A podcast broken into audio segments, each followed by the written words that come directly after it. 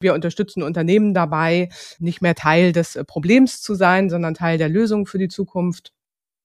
Ich glaube, mit sieben Jahren schon mein äh, Terminkalender extrem voll. Weiß ich nicht, Montag war Judo, Dienstag Ballett, Mittwoch Töpfern, Donnerstag äh, Handball und Freitag Reitunterricht und am Wochenende dann irgendwelche Turniere oder sonst irgendwas. Was meine Eltern oder auch speziell mein Vater angelegt hat, das war dieses Kind, kümmere dich drum, dass du eine gute Ausbildung hast. Menschen und Marken, die in keine Schublade passen. Inspiration für Leben und Karriere. Das ist der Andersmacher Podcast mit Dr. Aaron Brückner.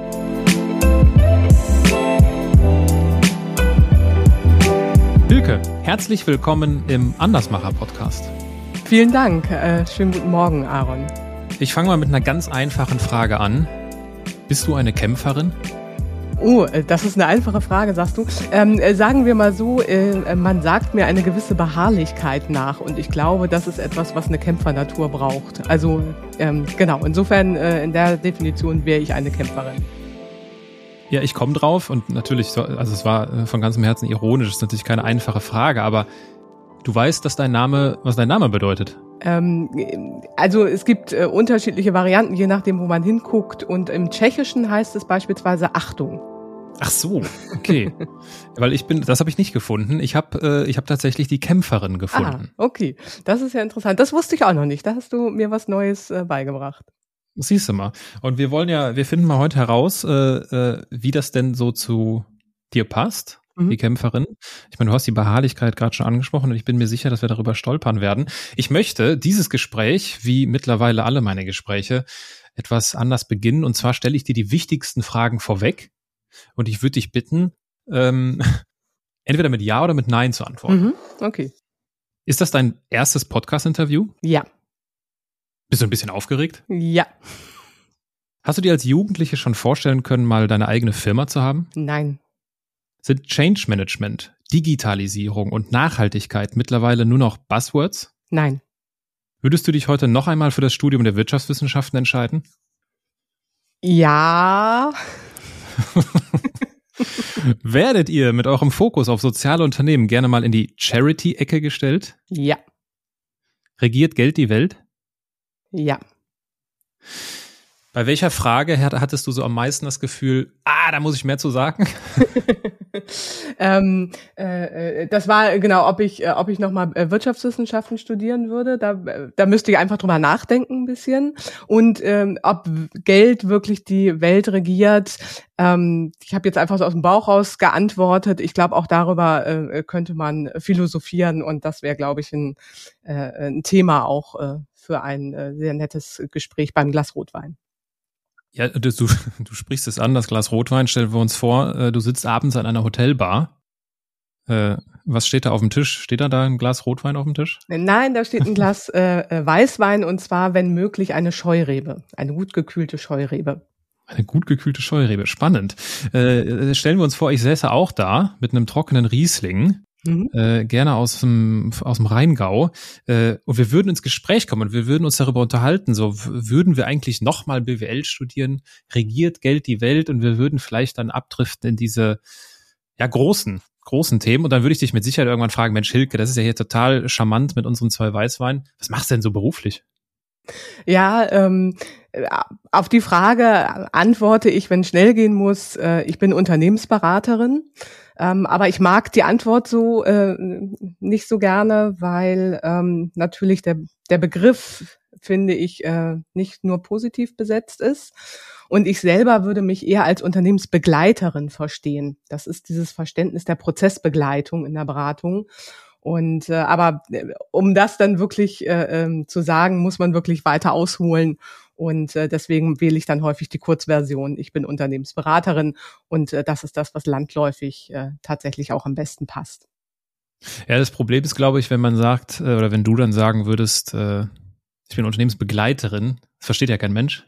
Genau. Ja? Und das ist ja das, das ist ja das Problem bei diesen, bei diesen äh, Kunstwörtern. Und ich kenne, ich mache das nämlich genauso wie du, ich kenne das. Äh, und äh, die äh, Hörer kennen natürlich auch in, aus meiner Biografie diesen Schmerz, äh, dass ich diese Frage überhaupt nicht mag. äh, wenn ich danach gefragt werde. Und man, man, man erwartet ja eine kurze, knackige Antwort. Ne? So. Mhm. Genau. damit man schnell in irgendeine Schublade geschoben werden kann. Und Menschen, die halt in keine Schublade passen, tun sich damit erfahrungsgemäß sehr schwer. So. Und ich habe nämlich dann auch äh, der Unternehmensberater, den ziehe ich raus, wenn ich schnell kurz das Thema klären mhm. will. Von daher kenne ich äh, kenne ich das Thema. Ja, äh, und aber das heißt, Unternehmensberaterin würdest du sagen, wann würde denn oder was müsste passieren, dass du von Heldenrat erzählst? Hm.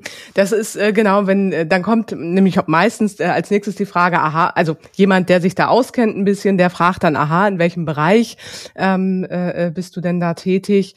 Und dann äh, fange ich an zu erzählen, wir unterstützen Unternehmen dabei, ähm, äh, nicht mehr Teil des Problems zu sein, sondern Teil der Lösung für die Zukunft aha, genau, und was macht ihr da genau? Und dann fange ich an, von Heldenrat zu erzählen. Wir sind ein sogenanntes Social Business, ähm, das heißt eine Kombination aus einem gemeinnützigen Verein und einer For-Profit GmbH. Und von dieser For-Profit GmbH bin ich die Geschäftsführerin. Ich bin insgesamt auch Gründerin von Heldenrat und mit der GmbH unterstützen wir dann die Unternehmen, während wir mit dem Verein soziale Initiativen unterstützen.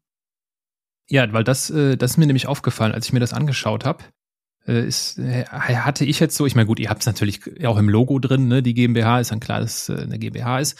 Aber ich hatte fast erwartet, dass es eine G GmbH ist, also eine mhm. gemeinnützige mhm. äh, mhm. Kapitalgesellschaft. Das ist es nicht. Genau, das ist es nicht, äh, weil wir dann äh, dem Gemeinnützigkeitsrecht unterliegen würden und dann äh, Schwierigkeiten hätten, was wirklich äh, Unternehmenszweck angeht, was äh, äh, die Verwendung von Gewinnen angeht, ähm, was einfach die äh, unternehmerische Tätigkeit angeht. Und wir haben ja unseren äh, gemeinnützigen Zweig mit dem Verein der ist gemeinnützig, der unterliegt dem Gemeinnützigkeitsrecht und äh, deswegen haben wir uns dann ganz bewusst bei der GmbH für eine ganz normale Kapitalgesellschaft entschieden. Wer ist denn wir, wenn du von wir sprichst?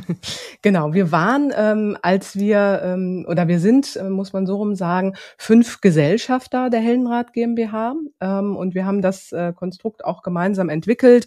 Ähm, vier äh, natürliche Personen, das sind alles äh, Heldenberaterinnen und Heldenberater, die auch schon lange sich im Verein ähm, engagieren. Äh, den Verein gibt's mittlerweile seit 16 Jahren.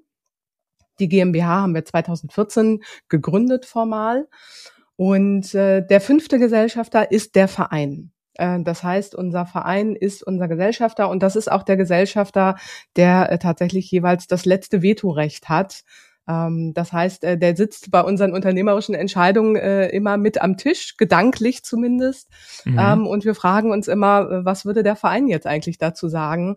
Ähm, und das wird immer ganz spannend, relevant, wenn wir Anfragen haben. Quasi neulich oder als Beispiel neulich hatten wir eine Anfrage. Das war ein Industrieunternehmen, die unter anderem Maschinen für die Tabakindustrie herstellen. Und da haben wir uns äh, gefragt, wollen wir so einen Auftrag überhaupt annehmen und was würde eigentlich der Verein dazu sagen? Würde der das eigentlich gut finden, wenn wir solche Aufträge annehmen? Und somit haben wir äh, tatsächlich eine moralische Instanz äh, immer bei unseren unternehmerischen Entscheidungen mit am Tisch sitzen. Und dann habt ihr euch dagegen entschieden? Ähm, äh, äh, es hat sich Gott sei Dank aufgelöst. Ähm, äh, das Unternehmen hat diesen Kunden nicht mehr gehabt und deswegen äh, okay. hatte sich das dann erledigt. Okay. Genau, aber tatsächlich äh, sonst äh, wir haben es sehr intensiv diskutiert und es gab dann Gründe, wo wir gesagt hätten, oh, wir machen es jetzt doch, aber ähm, äh, tatsächlich äh, war es wirklich eine schwierige Entscheidung. Was macht ihr denn inhaltlich? Vielleicht macht es Sinn, da äh, nicht nur mir, sondern auch unseren äh, Hörerinnen und Hörern so ein bisschen Kontext zu geben. Worum geht's denn inhaltlich? Dass mhm. man da so ja so eine gewisse Sensibilität auch hat bei dem Annehmen von Aufträgen. Also auf der einen, wir unterscheiden immer ein bisschen zwischen Brot- und Buttergeschäft und Kerngeschäft. Unser Brot- und Buttergeschäft, da verkaufen wir alles das, was wir gut können. Ähm, Change Management, Projektmanagement, Strategieentwicklung, Führungskräfteentwicklung, Teamentwicklung, also das, was Unternehmens- oder Organisationsberatung äh, tun. Unser Kerngeschäft ist aber ähm, im weitesten Sinne ähm, digitale und nachhaltige Transformation. Ähm, und noch weiter gefasst äh, das ganze Thema Nachhaltigkeit. Und wir haben durch unsere Historie da einen Fokus auf dem Thema soziale Nachhaltigkeit. Aber du hattest es am Anfang ja auch schon gesagt, ob wir äh, in die Charity-Ecke gestellt werden. Mhm. Ähm, wenn man als erstes mit dem Thema soziale Nachhaltigkeit kommt, äh, ja, ja, das machen wir auch schon. Das Thema, was die Unternehmen im Moment äh, maßgeblich natürlich interessiert oder äh, wo sie wirklich Handlungsdruck haben, ist das Thema ökologische Nachhaltigkeit. Also insofern auch da sind wir, äh, können wir unterstützen. Mhm. Und gibt's so, wenn du so äh, zurückblickst, das sind ja wahrscheinlich dann auch Projekte, ne? also mhm. Beratungsprojekte. Ähm, Gibt es irgendwie so ein Projekt, wo du oder wo ihr so am stolzesten drauf seid? Hm, das kann ich äh, so jetzt gerade noch nicht sagen. Ähm, was wir, worüber wir uns gerade sehr freuen, so, so muss ich das sagen, ist tatsächlich äh, mit mehreren Projekten äh, oder mit mehreren Unternehmen im, äh, ähm, gemeinsam zu entwickeln, wie können sie das Thema Nachhaltigkeit eigentlich wirklich ins Unternehmen bringen. Und da kommt natürlich unsere Change Management Expertise ähm, zusammen ähm, mit dem Thema Nachhaltigkeit. Also einmal zu wissen, worum geht's um bei dem Thema Nachhaltigkeit und auf der anderen Seite zu wissen, wie kriegt man so ein Thema eigentlich ins Unternehmen, wie kriegt man die Mitarbeiterinnen und Mitarbeiter dafür begeistert, ähm, äh, wie kann man sie mitnehmen, wie kann man sie beteiligen, aber auch, äh, wie kriegt man Stakeholder äh, gut, ähm, also wie kommt man gut in einen Stakeholder-Dialog? Ähm, und äh, auch, ähm, äh, wie nimmt man Führungskräfte und natürlich auch Geschäftsführung da gut mit. Ich frage mich manchmal, was Nachhaltigkeit eigentlich heißt. Ja, ist auch äh, ist auch äh, richtig. Es muss jeder für sich selber auch äh, nochmal definieren. Ich habe ähm, äh, mir natürlich in der Vorbereitung den Podcast mit der Janine Steger angehört ah, ja. und äh, ich mochte das total gerne, wie sie sagte. Jeder muss für sich erstmal rausfinden, was er da ähm, was für ihn auch der erste Schritt ist. Ähm, und genauso ist es natürlich auch bei Unternehmen. Auch die müssen für sich erstmal rausfinden, was ist für uns eigentlich der, der nächste äh, Schritt, was passt da für uns. Ähm, aber wenn wir gucken, was ist Nachhaltigkeit eigentlich, da verstehen wir unter der nachhaltigen Entwicklung, ähm, dass ökonomische, ökologische und soziale Anforderungen gleichermaßen in Einklang gebracht werden. das heißt, ich gucke und man kann das äh, ja, ich, ich gucke, wie ich ähm, also nicht nur ökonomische Ziele verfolge, das ist ja das, was in der DNA von Unternehmen drinsteckt, äh, sondern zu gucken, wie kann ich auch äh, ökologisch oder welche ökologische Wirkung habe ich eigentlich ähm, und wie kann ich da verhindern, dass ich Schaden anrichte, wie kann ich bestmöglichst etwas Positives bewirken? Und die gleiche Frage sich natürlich auch äh, bei sozialen Themen äh, zu stellen, wie kann ich Schaden vermeiden und wie kann ich bestmöglichst auch da einen positiven Effekt, eine positive Wirkung erzielen. Und wir sprechen da immer auch von einem äh, Prisma der Nachhaltigkeit. Man kann da so auf aus äh, drei Perspektiven drauf gucken. Die erste Perspektive ist die ähm, Verantwortungsperspektive. Das heißt, Unternehmen äh, stellen sich die Frage, wir als verantwortlicher Akteur in der Gesellschaft, ähm, welchen Beitrag können wir da leisten? Und ähm, das ist das, was äh, gerade Familienunternehmen äh, historisch bedingt immer schon getan haben. Sie haben immer geguckt, was können wir in der Region Gutes tun, was ja. können wir für unsere Mitarbeiterinnen und Mitarbeiter Gutes tun. Das ist aber auch häufig die Perspektive, die als erstes hinten überkippt, wenn es irgendwie brenzlig wird, wenn es kritisch wird, wenn äh, äh, Krisen äh, aufkommen. Aber es gibt noch zwei weitere Perspektiven. Die zweite Perspektive ist äh, die Risikoperspektive, also das Thema Nachhaltigkeit aus der Risikoperspektive zu gucken. Da sind und das sehen die Unternehmen mittlerweile tatsächlich. Äh, äh, Unternehmen stehen da vielen Risiken gegenüber. Sie, äh, es besteht die Gefahr, dass sie keine Fachkräfte mehr bekommen. Es besteht die Gefahr, dass sie am Finanzmarkt sich nicht mehr die Finanzmittel besorgen können, weil sie ihre nachhaltigen Aktivitäten nicht nachweisen können. Es besteht die Gefahr, dass immer immer mehr äh, gesetzliche Regulatorien ähm, auf sie zukommen, die sie, wenn sie sich nicht proaktiv damit auseinandersetzen, nicht einhalten können. Es besteht die Gefahr, dass Lieferketten auseinanderbrechen, weil da einfach ähm, äh, auch immer stärker das Thema Nachhaltigkeit äh, von äh, Gliedkette oder Kettenglied zu Kettenglied weitergegeben wird. Also das ist so die ganze Risikoperspektive und dann die Perspektive, die uns eigentlich am allermeisten Spaß macht.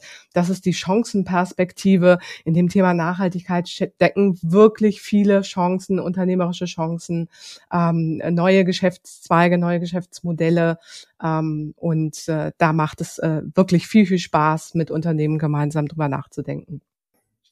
Inwiefern hast du denn so das Gefühl, wenn du so, und vielleicht auch abseits der eigenen Projekttätigkeit oder der eigenen Beratungstätigkeit, dass so äh, dieses gesamte Thema Nachhaltigkeit äh, so einen Lauf nimmt wie CSR, also Corporate Social Responsibility, was ja häufig einfach so, keine Ahnung, wir pflanzen drei Bäume in Südamerika und jetzt fühlen wir uns alle besser und damit haben wir das Thema erledigt. Mhm. Also diese Greenwashing-Geschichten. Äh, Inwiefern hast du da das Thema, dass das gerade der Trend ist? Ja, die Gefahr besteht. Da habe ich auch große, große Sorge. Ähm, ich merke aber tatsächlich, dass sich gerade etwas verändert. Und zwar, ähm, man, äh, man nimmt das ja immer wahr, wenn äh, ein Thema wirklich so aus ganz unterschiedlichen Ecken kommt.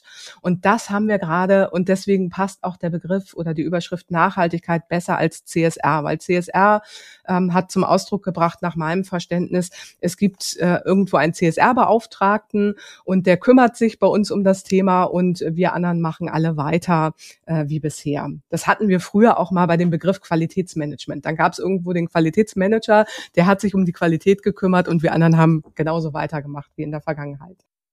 Ähm, und bei dem Thema Nachhaltigkeit wird aber deutlich, ach nee, das ist nicht etwas, was irgendwo nur in einer Abteilung von einem Referenten äh, ähm, umgesetzt wird, sondern das betrifft das ganze Unternehmen.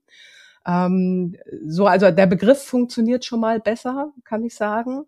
Und das andere ist, dass tatsächlich im Moment aus so unterschiedlichen Richtungen ähm, das Thema auf die Unternehmen einprasselt, ähm, dass sie merken, okay, das ist jetzt nicht eine Eintagsfliege, die wir mit einem Nachhaltigkeitsbeauftragten mal eben äh, abgedeckt haben, ja. sondern wir müssen das wirklich auf so unterschiedlichen ähm, Ebenen abdecken. Ähm, wir stellen immer die Frage, wenn wir äh, mit Führungskräften eine Veranstaltung machen, die dann aus den unterschiedlichsten Unternehmensbereichen kommen, ähm, äh, warum glauben Sie, ist das Thema Nachhaltigkeit für Ihr Unternehmen relevant? Und dann berichtet der Vertriebsverantwortliche, dann berichtet der Einkaufsverantwortliche oder die Einkaufsverantwortliche dann berichtet die HR-Verantwortliche oder der HR-Manager. Ähm, und damit wird so deutlich, dass das Thema wirklich in allen Unternehmensbereichen angekommen ist. Und damit kann man dann auch deutlich machen, dass es äh, etwas ist, was das ganze Unternehmen betrifft. Mhm. Ja, und was alle Hörer betrifft, ist dein Hinweis von eben, äh, Folge 142, Janine Steger. Lebenswandel für den Klimawandel, so heißt die Folge, zu empfehlen, hat richtig Freude gemacht, ähm, weil es ist ja, es ist ja häufig auch so ein Reizthema, ne, wo man was, äh, wo ja religiöse äh, Diskussionen geführt werden, äh, was ich jetzt wie zu tun habe, um ein besserer Mensch zu sein. Und ich fand äh, und finde nach wie vor die Art und Weise, wie äh, Janine das macht äh, und auch wie sie das, ne, wie sie da so drüber gesprochen hat, total ermutigend. So mhm. würde ich es mal, so würde ich es mal nennen.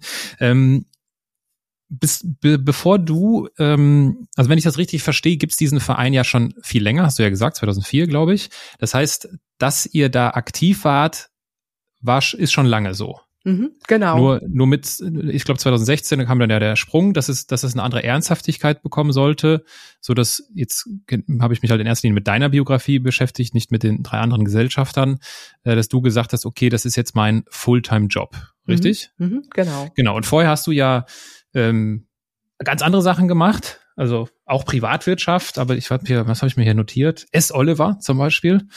Die Mode fällt mir natürlich auf äh, im Bereich HR und Change Management. Dann hast du noch ähm, andere Stationen auch im Bereich des Projektmanagements ähm, gehabt. Wie kam es denn dazu? Also wie kommst du, wie bist du auf die Idee gekommen zu sagen, ja, S. Oliver, ja, Familienunternehmen, ist ja irgendwie auch ganz nett, aber äh, ich höre damit jetzt auf, ich fange jetzt hier den Heldenrat an?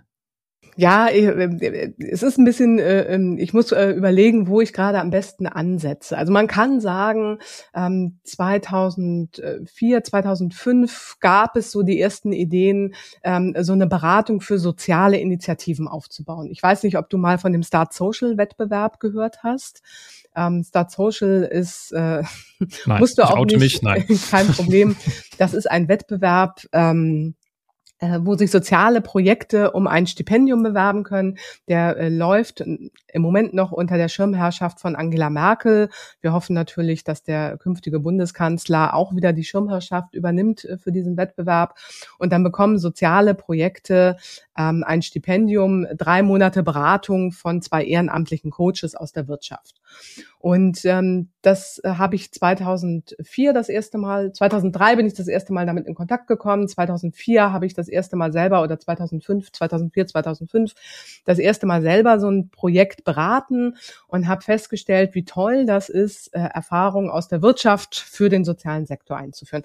Das nur ganz kurz, das sind so die ersten Schritte bei Heldenrat gewesen und als wir dann Heldenrat ins Leben gerufen haben, Tom Leppert und ich, wir sind gemeinsam die Gründer, äh, Gründerinnen und Gründer von Heldenrat, haben wir aber von Anfang an irgendwie gedacht, ja, aber das hört ja nicht damit auf, dass wir hier nur in Hamburg mal ein paar Projekte machen. Wir haben immer irgendwie größer gedacht und haben immer gedacht, das kann man weiterentwickeln, da steckt Potenzial drin. Und ich glaube, die ersten Überlegungen, dass wir gesagt haben, daraus kann man auch eine For-Profit-Beratung machen, die sind, glaube ich, so aus dem Jahr 2010. Ich glaube, da haben wir so die ersten Ideen entwickelt 2011 ähm, äh, ging es dann weiter.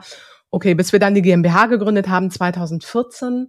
Und ähm, wir haben dann ähm, die Jahre Heldendraht GmbH ähm, so ein bisschen als äh, Hobby GmbH be mhm. betrieben. Ähm, also der Verein, mit dem machen wir Beratung für soziale Initiativen. Wir bringen unsere Erfahrung aus der Wirtschaft in den sozialen Sektor. Und mit der GmbH wollten wir unsere Erfahrung aus dem sozialen Sektor in die Wirtschaft bringen. Wir haben gedacht, das hat ja mit dem Verein schon mal super funktioniert. Genauso machen wir es jetzt auch mit der GmbH. Da haben wir 2014 diese GmbH gegründet. Ähm, erst war die Linda Klemann äh, Geschäftsführerin, dann hat die Birgit Schunke das übernommen. Und wir haben aber festgestellt, so richtig vorankommen wir damit nicht. Neben, oder Hauptberuflich habe ich in der Zwischenzeit als Change Managerin gearbeitet. Genau 2014 bin ich zu S. Oliver mhm. nach äh, Rottendorf gegangen ähm, und habe dort das SAP-Projekt und andere strategische Projekte begleitet und nebenbei aber immer weiter Heldenrat. Und wir haben aber gemerkt, mit dieser GmbH, da kommen wir irgendwie nicht so richtig voran. Wenn wir die nur so nebenbei betreiben, das ist nichts, was man nur so nebenbei macht. Und dann haben wir, mein Mann und ich, entschieden, okay, entweder ähm, wir versuchen es jetzt nochmal wirklich, ähm, diese GmbH voranzutreiben oder wir müssen dann auch irgendwann die Entscheidung treffen, ähm, diese GmbH wieder einzustampfen, weil es dann einfach nicht sein sollte. Und wir waren so fünf Jahre, wir kommen aus Hamburg oder ich komme aus Hamburg, ich bin gebürtige Hamburgerin, ähm, war dann mittlerweile fünf Jahre ähm, in Unterfranken, haben dort wunderbar gelebt und äh, wir haben aber auch festgestellt, jetzt ist so der Moment, wo man so langsam entscheiden muss, bleiben wir in Unterfranken, bleiben wir im Süden oder ähm, wo geht's jetzt für uns eigentlich weiterhin? Und das war so der Moment, wo wir gesagt haben, nee, jetzt wollen wir nochmal ähm, versuchen, die GmbH, GmbH voranzubringen und äh, jetzt alles auf eine Karte zu setzen und zu sagen, wir machen uns jetzt selbstständig. Und das war der Schritt dann 2019, Anfang 2019, zurück nach Hamburg zu gehen und äh, volle Konzentration auf die GmbH zu legen. Dein Mann ist mit dabei, ne? Genau, wir sind beide Geschäftsführer der GmbH ähm, und treiben das voran. Mein Mann hat ähm, so einen Fokus auf dem sozialen Sektor. Das heißt, wir äh, beraten mit, ähm, mit der GmbH. Auf der einen Seite natürlich Unternehmen, Wirtschaftsunternehmen und auf der anderen Seite aber auch große Sozialunternehmen, also Stiftungen mhm. ähm, oder Verbände beispielsweise. Was hat er vorher gemacht? Äh, er war bei der Robert Bosch Stiftung ähm, als stellvertretender Bereichsleiter. Mhm. Ich meine, wie seid ihr denn, also das ist ja ein Sprung ins Ungewisse. Ja, also nur weil ich eine GmbH habe, heißt das ja nicht, dass das funktioniert. So. Und äh, also wenn ich was gelernt habe durch die unterschiedlichen Dinge, die ich gemacht habe oder bisher so ja, probieren durfte, nichts, es gibt nichts, was ein Selbstläufer ist. Absolut. Wie seid ihr denn mit dem Thema, wie seid ihr denn damit umgegangen, mit dieser Unsicherheit? Mhm. Also wenn ich heute drüber nachdenke, dann denke ich auch, Gott, das war eigentlich ganz schön mutig, was du da gemacht hast. Ähm, aber ähm, also auf der einen Seite, wir haben wir haben einfach diese tiefe Überzeugung und auch ich habe die tiefe Überzeugung, dass wir mit unseren Kompetenzen und mit dem Blick, den wir aus dem sozialen Sektor, mit, mit der Perspektive, die wir da haben, dass wir einen wirklich wichtigen Beitrag leisten können. Wir müssen noch mal gucken, wie wir den wirklich gut verkaufen und äh, gut äh, verpacken. Ähm, aber wir wissen, dass da so viel drin steckt, was für Unternehmen heute relevant ist. Also guck beispielsweise auf das Thema Sinnorientierung von Unternehmen, die Purpose-Frage, die sie sich stellen. Das steckt in der DNA von sozialen Organisationen drin. Ähm, die würden nicht funktionieren, wenn sie nicht diesen Purpose hätten, der wirklich äh, funktioniert über Jahrzehnte hinweg. Ähm, also da lohnt es sich hinzugucken und zu gucken, wie machen das soziale Initiativen, wie schaffen die das, zweites Thema, Menschen zu begeistern und zu motivieren, ohne dass sie ihnen was bezahlen.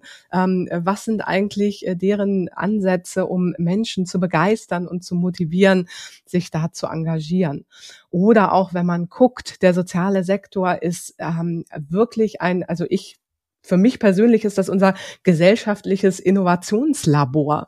Da werden Innovationen entwickelt. Äh, guck dir an, ähm, äh, äh, sowas wie Dialog im Dunkeln. Ich weiß nicht, ob du das kennst aus Hamburg ähm, oder äh, die unverpackt Läden. Das sind soziale Initiativen, soziale Organisationen, die entwickeln äh, solche Innovationen. Da steckt also eine riesige Innovationskraft. Ähm, ein weiterer Punkt, weswegen es sich äh, so lohnt, in den sozialen Sektor oder wenn ich vom sozialen Sektor spreche, meine ich damit übrigens auch ökologische ähm, äh, Initiativen.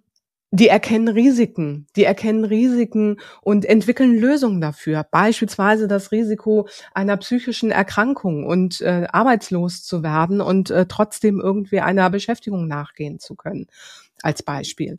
Also insofern, ähm, der soziale Sektor bietet wahnsinnig viel, wovon Unternehmen lernen können. Und das ist, das ist das, was mich so umtreibt, ähm, das einfach da Angebote zu entwickeln, dass äh, Unternehmen von dieser Expertise profitieren können und das für sich übernehmen können. Aber wenn man das erläutert, entschuldige, wenn man das erläutert, dann kommt man gleich in die Ecke, ja, ja, das ist Charity. Ja, also äh, und es muss ja, also es muss ja auch erstmal funktionieren. Ne? Also es ist ja, äh, das ist ja alles äh, jetzt ganz blöd gesagt und böse gesagt, das ist ja nett, aber mhm. es muss, es muss ja, es muss sich ja verkaufen äh, lassen.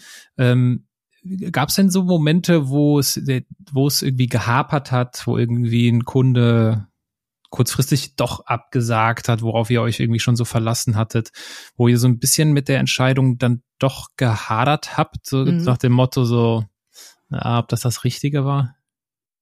Nee, äh, wir, wir hadern nicht mit der Entscheidung. Ähm, also ja, okay, wobei, wenn du, wenn du jetzt, äh, wenn du jetzt äh, meinst, auf die Entscheidung, äh, uns da selbstständig zu machen, ähm, natürlich wünscht man sich keine Corona-Krise, ähm, wenn man sich gerade selbstständig gemacht hat. Und da müssen wir auch wirklich sagen, ähm, da fragen wir uns sehr, sehr regelmäßig, ähm, sind wir jetzt an dem Punkt, wo wir eventuell eine Entscheidung treffen müssen oder ähm, äh, äh haben wir weiterhin die Überzeugung, dass wir äh, die Heldenrat GmbH äh, weiter vorantreiben können. Und das Gute an der äh, Corona-Krise ist, ähm, dass sie uns gezeigt hat, das Konstrukt selber, dieses ähm, Heldenrat-Konstrukt als Social Business, das funktioniert. Also Aufträge mhm. zu übernehmen ähm, und ein Teil des Umsatzes geht damit automatisch an den Verein. Der Verein hat damit eine Finanzierungsmöglichkeit und wir können eine bezahlte Backoffice-Kraft für den Verein damit damit finanzieren. Dieses Konstrukt äh, funktioniert. Und insofern haben wir die Entscheidung äh, nicht äh, bereut oder äh, kann auch ich für mich sagen, habe ich diese Entscheidung nicht bereut. Ähm, aber was natürlich schwierig ist, gerade, das weißt du wahrscheinlich selber, so, so äh, klassische Möglichkeiten, um einfach mit Unternehmen in Kontakt zu kommen, die funktionieren gerade nicht so gut. Also für uns war immer klar, wir müssen auf Veranstaltungen gehen. Da sind wir gut, äh, Vorträge zu halten, ähm, äh, mit den Menschen dann ins Gespräch zu kommen, ähm, äh, darüber dann den Kontakt weiter zu pflegen. Ähm, das, das können wir gut, da sind wir auch im Team gut. Aber ähm, das ist einfach weggebrochen und deswegen müssen wir natürlich gucken, ähm, wie wir anders ähm, uns einfach auf, auf uns aufmerksam machen. Wie wichtig war es dabei, dass äh, ihr das quasi so mit eurem Partner in Crime macht, also dass ihr nicht alleine jetzt da irgendwie steht und sagt, okay, wir müssen jetzt mal hier Kunden gewinnen, sondern dass ihr das, dass ihr zusammen wart? Das ist für, für, für Heldenrat äh, insgesamt, äh, das galt schon für den Verein und äh, das gilt genauso für die GmbH. Es ist großartig. Wir sind ein Team von sieben äh, Menschen, ähm, die sich dieser Idee äh, verschreiben und äh, die gemeinsam versuchen, äh, diese Idee voranzutreiben und weiterzuentwickeln.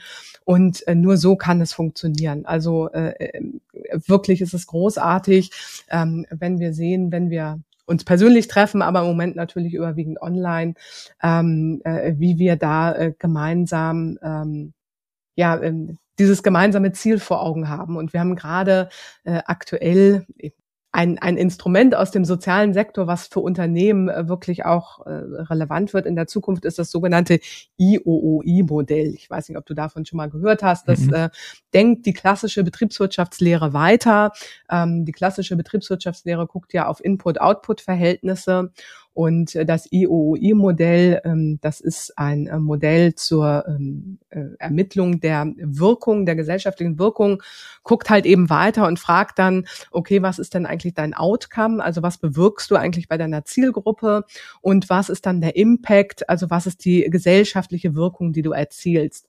Ähm, und äh, ich kann schon sagen, äh, dass diese, diese Logik, in dieser Wirkungslogik zu denken, das wird für Unternehmen in der Zukunft auch äh, immer wichtiger werden, ähm, weil neue Berichtspflichten kommen, die genau nach dieser Logik dann auch aufgebaut sind also die gesellschaftliche Wirkung auch nachweisen zu können. Und äh, wir haben das gerade nochmal im Verein und in der GmbH haben wir nochmal äh, zusammengetragen, was ist eigentlich unsere gesellschaftliche Wirkung? Und es ist so großartig zu sehen, ähm, wie groß die Überschneidung da ist, ähm, äh, wie wir wirklich dieses gemeinsame Ziel, wir wollen ähm, eine Brücke bauen zwischen Wirtschaft und sozialem Sektor. Wir wollen dazu beitragen, dass Organisationen selber gemeinwohlorientiert werden, also eine gesellschaftliche Wirkung erzielen im positiven Sinne, beziehungsweise ihre äh, vielleicht auch negative gesellschaftliche Wirkung reduzieren. Ähm, wie groß da die Schnittmenge ist und äh, dass wir das wirklich gemeinsam im Team weiterentwickeln können und uns dieser Idee da verschreiben. Was war denn, ähm, was war denn wenn du so zurückblickst, so wie das jetzt bislang alles so äh, geklappt hat mit Heldenrad und wie er das aufgebaut hat, was war denn so ein Fehler, wo du sagst, ja, den hätte ich mir eigentlich sparen können? Da muss ich tatsächlich einen Moment drüber nachdenken. Was war ein Fehler? Was ein, ich würde es nicht als Fehler, sondern es ist tatsächlich ein ganz, bei mir ganz persönliche Lernerfahrung. Ähm, für mich war ganz klar, ähm, ähm, wenn wir das machen mit der Selbstständigkeit und äh, wenn ich da Geschäftsführerin der Hellenrad GmbH bin, ich bin gut vernetzt. Ich war schon immer, hatte ich großes Interesse daran, mich zu vernetzen, ähm, habe immer schon auch über Xing oder LinkedIn Kontakte gepflegt und äh, äh, habe es immer geliebt, mich mit Menschen einfach auf einen Kaffee zu verabreden, ähm, um da einfach im Kontakt zu bleiben und äh, äh ja das Netzwerk zu pflegen. Und für mich war ganz klar, das wird natürlich auch unsere Vertriebsstrategie werden. Also ähm, wir werden alle unsere Kontakte irgendwie zusammenschmeißen und jeder nimmt sich irgendwie vor, diese, diesen Monat äh, rufe ich mal fünf meiner Kontakte an und äh, verabrede mich mal mit denen auf einen Kaffee und erzähle denen mal, was wir Tolles bei Heldenrad machen. Das war so mein Bild und äh, da war ich felsenfest von überzeugt, dass das auch funktioniert. Mittlerweile in diesem Jahr, und das ist bestimmt auch durch die Corona-Situation äh, nochmal forciert, musste ich leider feststellen, dass Vertrieb äh, doch nicht so funktioniert oder zumindest für uns nicht so funktioniert und dass wir äh, wirklich nochmal ähm, das auf andere Beine stellen müssen. Und deswegen suchen wir gerade auch äh, tatsächlich Unterstützung für den Vertrieb, äh, weil wir gesagt haben, wir brauchen da jemanden, der da einfach mit einem anderen Blick rangeht. Ähm, äh, wir, haben da aus dem Heldenrad-Netzwerk einen Sparringspartner, ähm, äh, der mit uns da immer wieder äh, ins Gespräch geht und uns Fragen stellt und da merken wir sofort, okay, jemand, der wirklich aus einer professionellen Vertriebsperspektive kommt, stellt da einfach ganz andere Fragen ähm, als äh, wir das bis jetzt getan haben. Und deswegen so. Also das ist eine Lernerfahrung, so würde ich sagen. Mhm. Und wenn du, wenn du, wenn man es äh, wollen würde, könnte man sagen, das ist ein Fehler, dass wir da nicht von Anfang an äh, viel mehr Energie reingesteckt haben. Nehmen wir mal an, ich würde deinen Mann fragen, Sag mal, wie hat sich denn die Hilke im Zuge der Selbstständigkeit verändert? Was würde der mir antworten? Also ähm, ich weiß nicht, ob er sagen würde, ich habe mich verändert, aber er würde sagen, äh, das, was ihn äh, beeindruckt, was ich wirklich tue, ist, dass ich Gott und die Welt äh, kontaktiere und sage, sag mal, hast du mal Lust, dich mit mir auf einen Kaffee zu treffen? Im Moment natürlich auf einen virtuellen Kaffee, aber da bin ich wirklich völlig unerschrocken. Ich freue mich, ich freue mich auch ehrlich über den Kontakt. Ich freue mich darüber, mit den Leuten im Gespräch zu sein, zu hören, was die auch machen, ähm, sich über aktuelle Entwicklungen auszutauschen, natürlich auch zu erzählen, Heldenrat. Äh, und auch da merke ich immer, es ist eine große Neugierde bei den Gesprächspartnerinnen und Gesprächspartnern, ähm, äh, da zu erfahren, was hat es damit auf sich oder wie hat sich das entwickelt, wenn das Kontakte sind, die mich schon länger kennen, die wissen, dass mich das natürlich schon jetzt viele, viele Jahre begleitet, das Thema, und sind dann auch immer neugierig, wie geht's da weiter, äh, weil sie wissen, dass wir da immer wieder irgendwas äh, auf die Beine stellen und äh, insofern, ja, das äh, das, äh, das überrascht ihn, so würde ich sagen. Wie viel, wie viel Geschäftsführerin oder wie viel Gründerin steckte denn in der siebenjährigen Hilke?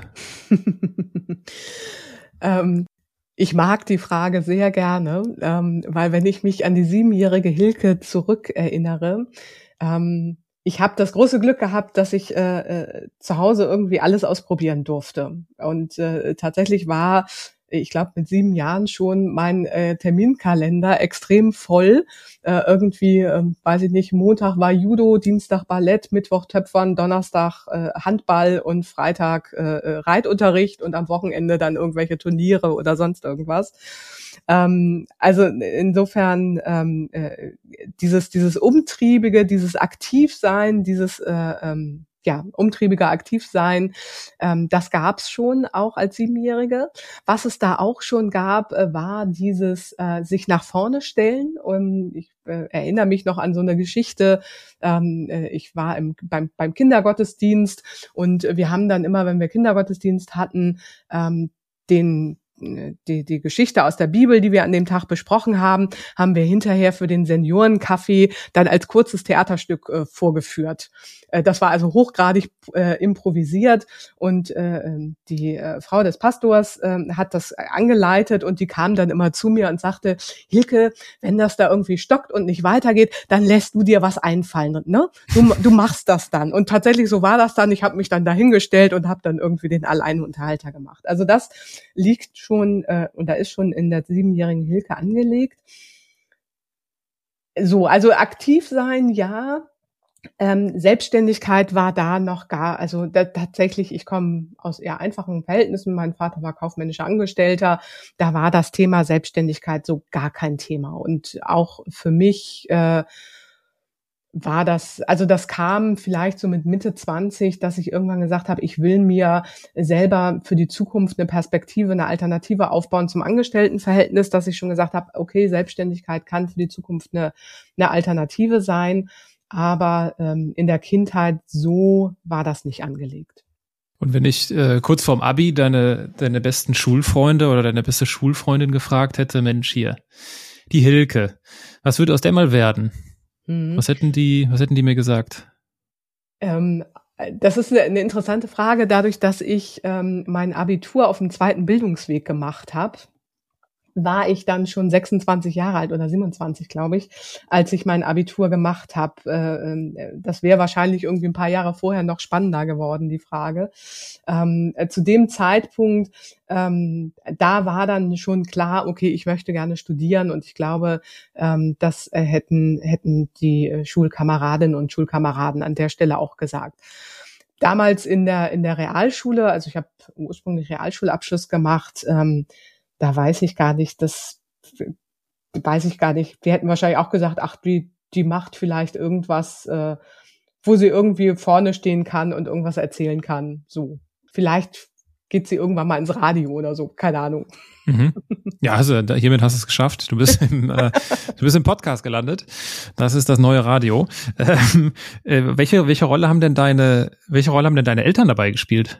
Bei diesen ganzen, das sind ja schon grundlegende Lebensentscheidungen. Ne? Will ich dann irgendwann mein Abitur äh, doch noch machen? Äh, will ich studieren? Wo fange ich an zu arbeiten? Ich mache mich selbstständig. Welche Rolle haben deine Eltern gespielt? Mhm. Tatsächlich meine Eltern selber äh, keine äh, konkrete Rolle. Ähm, ich als ich dann die Entscheidung getroffen habe, dass ich jetzt mein Abitur noch nachmachen will und dann auch studieren will, war ich schon lange ausgezogen zu Hause und ähm, meine Eltern haben, glaube ich, immer mit großen Augen geguckt, wenn ich wieder erzählt habe, ich mache jetzt was Neues. Was meine Eltern oder auch speziell mein Vater angelegt hat, das war dieses ähm, äh, Kind, kümmere dich drum, dass du eine gute Ausbildung hast und äh, kümmere dich drum, dass du dich da auch weiterentwickelst. Und er war, also das kann man wirklich sagen, er ist vor neun Jahren gestorben, mein Vater. Ähm, er war wahnsinnig stolz darauf zu sehen, ähm, was ich irgendwie gemacht habe und dass ich mein Abitur gemacht habe und dass ich studiert habe und dass ich äh, äh, dann auch noch promoviert habe. Da war wirklich sehr, sehr stolz und auch meine Mutter heute ist da sehr, sehr stolz auf mich. Aber sie können sich das nicht wirklich vorstellen, ähm, was das eigentlich heißt. Sie können sich auch nicht genau vorstellen, was das heißt, als Unternehmensberater tätig zu sein. Aber ähm, sie sind sehr stolz. Genau. Aber wenn ich gucke, äh, wo ist das, äh, wo, wo ist da der Funken übergesprungen, dann muss man sagen, ähm, das war eher mein, mein Ex-Mann, die Zeit, äh, als ich mit meinem Ex-Mann zusammengelebt habe. Der war selbstständig seinerzeit als Augenoptiker und da habe ich gelernt, was es heißt, selbstständig zu sein. Und äh, ich muss auch heute immer noch meinem Ex-Schwager äh, danken, ähm, weil da gab es einfach mal eine Begebenheit, äh, wo wir mal gesprochen haben. Ich weiß noch, es war ein Samstagmorgen. Äh, ich habe es noch sehr vor Augen, ähm, äh, wie es denn jetzt für mich so weitergeht. Ich war halt, wie gesagt, Mitte 20 und ähm, äh, dadurch, dass ich kein Abitur zu dem Zeitpunkt hatte, war äh, Studieren, es hatte mich zwar schon gereizt, aber es war gar nicht möglich äh, so richtig. Und äh, dann hat er irgendwie so im Nebensatz gesagt, ja, und wenn du noch mal dein Abitur nachmachst, und habe ich gesagt, ach, das ist doch, ist doch Wahnsinn, jetzt bin ich schon so alt und äh, das macht man doch jetzt nicht mehr und so.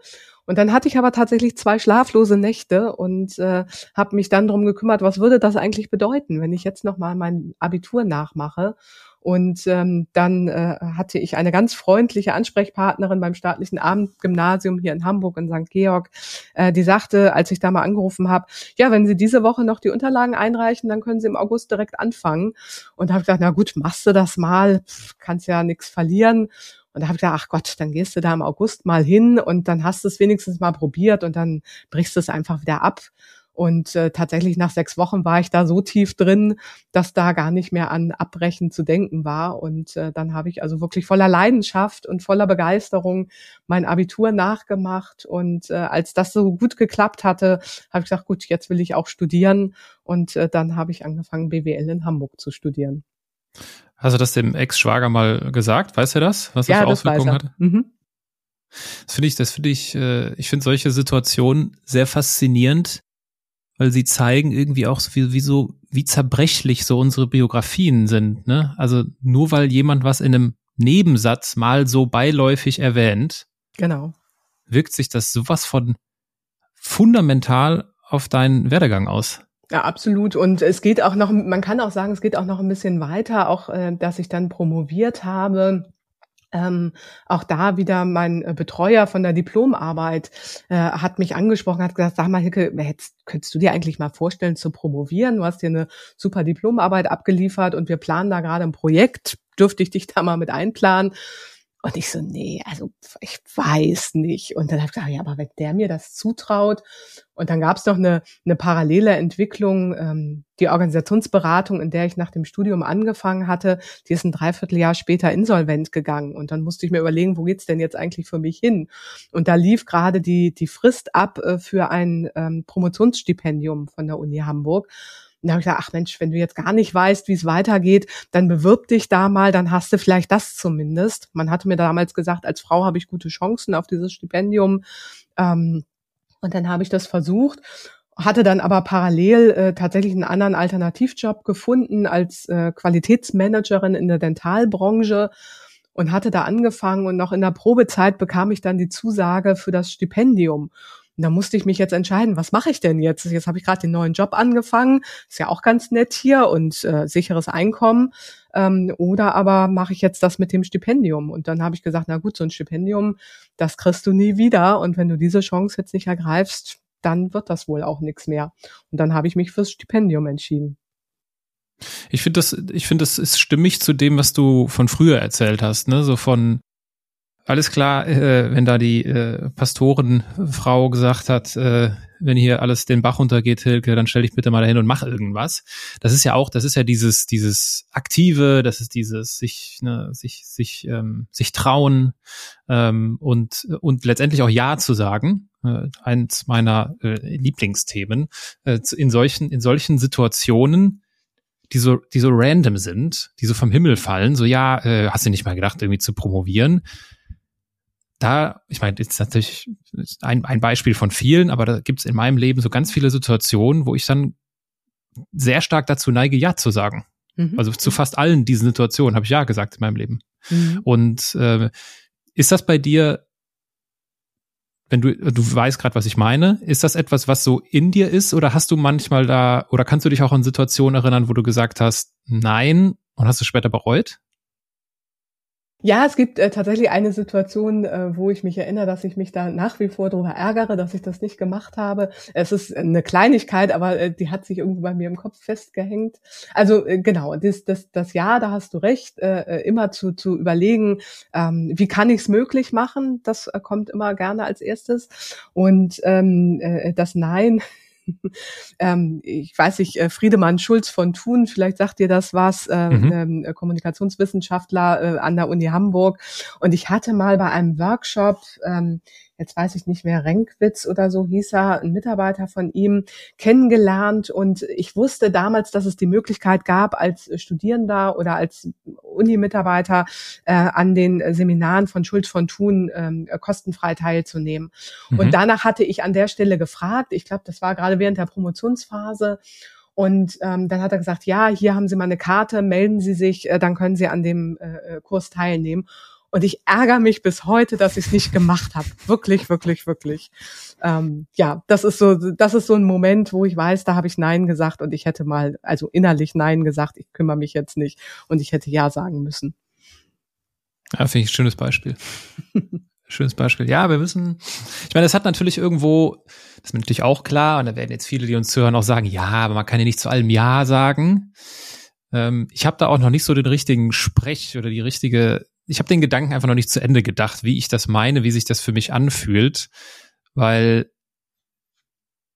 das Ja sagen ist super wichtig und ja, es gibt irgendwo eine Grenze und die habe ich auch dieses Jahr zum Beispiel erlebt, wo ich irgendwie, es hat sich irgendwas ergeben und da habe ich dann auch ganz bewusst gesagt, ja, okay, und das wurde mir auch so bewusst, weil ich so ein Fan vom Ja sagen bin, dass ich hier gerade Nein sage, und das war so selten, also das kommt sehr selten vor, dass ich, ne, irgendjemand meldet sich, kannst mal hier, willst du nicht da machen und was auch immer. Ich neige dazu, immer Ja zu sagen. Und es gab jetzt einfach, weil es dann einfach zu viel war, auch jetzt geschäftlich und Projekte und so weiter und so fort, habe ich dann gesagt, ja, nee, ganz, ganz ehrlich, da muss ich Nein sagen. Und dadurch, dass mir das so krass aufgefallen ist, wurde mir klar, wie normal ist es für mich, ja zu sagen. Und äh, aber ja, die, die Leute, die darauf hinweisen, sagen, ja, man kann nicht zu allem ja sagen, ist, ist natürlich richtig. Es ist natürlich auch wahrscheinlich etwas, wo es keine keine Rezeptur für gibt, zu sagen, nach den und drei, nach den drei Kriterien und nach den äh, Voraussetzungen ähm, ist es eine gute Idee, ja zu sagen, sondern es ist natürlich etwas hochindividuelles. Mhm. Ne? Also Wobei ich würde das äh, für mich, ich habe das jetzt eben gerade so ein bisschen auf, äh, wenn es um meine persönliche Entwicklung geht, wenn es äh, darum geht, was ist so der nächste Schritt, kann ich da, ähm, äh, wo kann, wohin kann ich mich noch entwickeln? Äh, da merke ich, dass ich immer, wenn ich eine, eine Gelegenheit sehe, sofort überlege, ähm, kann ich das möglich machen? Passt das für mich? Äh, ist das der richtige Schritt gerade? Ähm, was das Ja und Nein sagen angeht, wenn es um äh, tatsächlich äh, nochmal äh, zusätzliche Aktivitäten angeht, da musste ich in der Zwischenzeit auch lernen, dass man auch mal ja. sagen muss. Wie das dann auch so ist, gerade wenn man im sozialen Sektor aktiv ist, äh, wenn da ein Engagement ist, dann kommen natürlich noch mehrere dazu und da muss man dann immer auch äh, gucken, was kann man jetzt tatsächlich gerade noch leisten und da habe ich aber zumindest habe ich für mich so das Gefühl, ich habe diesen klaren Kompass, Hellenrad steht da schon an allererster Stelle. Das ist schon der der Kompass. Ich habe mit einer sehr einfachen Frage gestartet und deswegen ende ich auch mit einer ganz einfachen Frage. Meinst du, meinst du, du hast das Leben verstanden? ähm, sagen wir mal so, ich habe äh, für mich selber eine Antwort äh, darauf gefunden, die ich dir auch gerne äh, gebe und gerne teile. Ähm, der Sinn des Lebens ist für mich das Leben. Also alles, was dazu gehört, mit allen seinen Höhen und Tiefen, ähm, mit allen Irrungen und Wirrungen und äh, schönen Momenten und fürchterlichen Momenten, das ist das Leben und das ist der Sinn, dass wir da durchgehen und dass wir das mitmachen. Das ist mein Verständnis. Und in dem Sinne würde ich sagen, ja, ich habe es, glaube ich, verstanden. Was zu dem Leben dann auch dazu gehört, sind die Halbsätze, die es zum Abschluss gibt. Ähm, dann, äh, du kennst das Spiel. Äh, Janine Steger ist auch, äh, hat auch die Halbsätze überlebt. Ich beginne einen Satz, du beendest ihn kurz und spontan. Mhm, gerne. Was ich an mir mag, ist. Was ich an mir mag, ist meine Begeisterungsfähigkeit. Karriere heißt für mich. Entwicklung, Weiterentwicklung, ähm, aber für jeden auch was anderes. Ich bin eine Andersmacherin, weil eine Andersmacherin, weil wir oder weil ich mit Heldenrat zeigen kann, dass ähm, man ein Unternehmen auch anders aufbauen kann und dass man auch mit so etwas wie einer Unternehmensberatung einen äh, sozialen Zweck erfüllen kann und dass das funktioniert. Was Kinder für ein gelungenes Leben lernen sollten, ist? Was Glück und Zufriedenheit bedeutet und ähm, Glück, Zufriedenheit und auf sich selbst zu hören und zu achten und aber auch das Umfeld in den Blick zu nehmen und darauf zu achten. Wenn ich jemandem den Andersmacher Award verleihen müsste, dann? Dann würde ich ihn ähm, Hans-Dietrich Reckhaus verleihen. Ähm, er hat das Label Insect Respect gegründet, ähm, hat auch ein Buch geschrieben, Fliegen lassen, wie man radikal und konsequent neu wirtschaftet wirklich eine ganz, ganz beeindruckende Geschichte. Er hat äh, sein Unternehmen, mit dem er ähm, äh, Insektizide herstellt, komplett umgedreht und hat äh, es geschafft, das zu einem guten Zweck hin zu entwickeln. Und das äh, verdient es wirklich, diesen Award, diesen Andersmacher Award zu gewinnen. Insektizide. Ich glaube Insektizide oder Pestizide, ich weiß nicht genau, was. Ein Wort, was ich noch nie gehört habe, aber das hat definitiv nichts zu sagen. ja, okay, interessant. Ja, ist notiert hier, Reckhaus. Mhm. Und äh, wenn ich die Tonspur bearbeite, höre ich den Namen sowieso nochmal. Hilke, ich, äh, ich danke dir vielmals. Ich möchte mich ähm, äh, nicht nur für deine Zeit bedanken, sondern auch für deinen Einsatz. Ich gebe den Hörerinnen und Hörern einen kurzen Einblick hinter oder einen kurzen Blick hinter die Kulissen, weil es ist natürlich eher in unseren digitalen Zeiten immer so eine Sache mit der Tonqualität. Wenn ich Gespräche persönlich geführt habe, und das war vor Corona das waren 99 Prozent der Gespräche, bin ich durch Deutschland getourt und ähm, konnte da natürlich gut sicherstellen, dass ich meine Mikros dabei habe und dass sich das ordentlich anhört. Und das ist nicht immer gegeben, wenn es digital läuft, weil jeder hat da unterschiedliche Sachen und Mikros und was auch immer. Deswegen gibt es von mir ja auch immer so ein Briefing vorweg, worauf gilt es zu achten. Und ich empfehle auch das ein oder andere Mikro. Und du hast dir nämlich äh, in der Vorbereitung zum Gespräch die absolute Top-Empfehlung des Mikros äh, geholt. Und deswegen äh, war das hier sehr angenehmer Sound. Und äh, für diesen, für dieses Mitmachen danke ich dir sehr, weil äh, das, das weiß ich sehr zu schätzen, weil mir ist äh, der Ton sehr wichtig, mir ist die Qualität nicht nur im Gespräch, sondern auch des Sounds sehr wichtig. Und deswegen auch dafür ein Dankeschön. Sehr gerne, hat viel Spaß gemacht und äh, genau, wir bei Heldenrat probieren immer gerne neue Technik aus und jetzt haben wir da entsprechende Podcast-Technik. Das ist toll. Vielen Dank, dass du den Impuls dafür gegeben hast.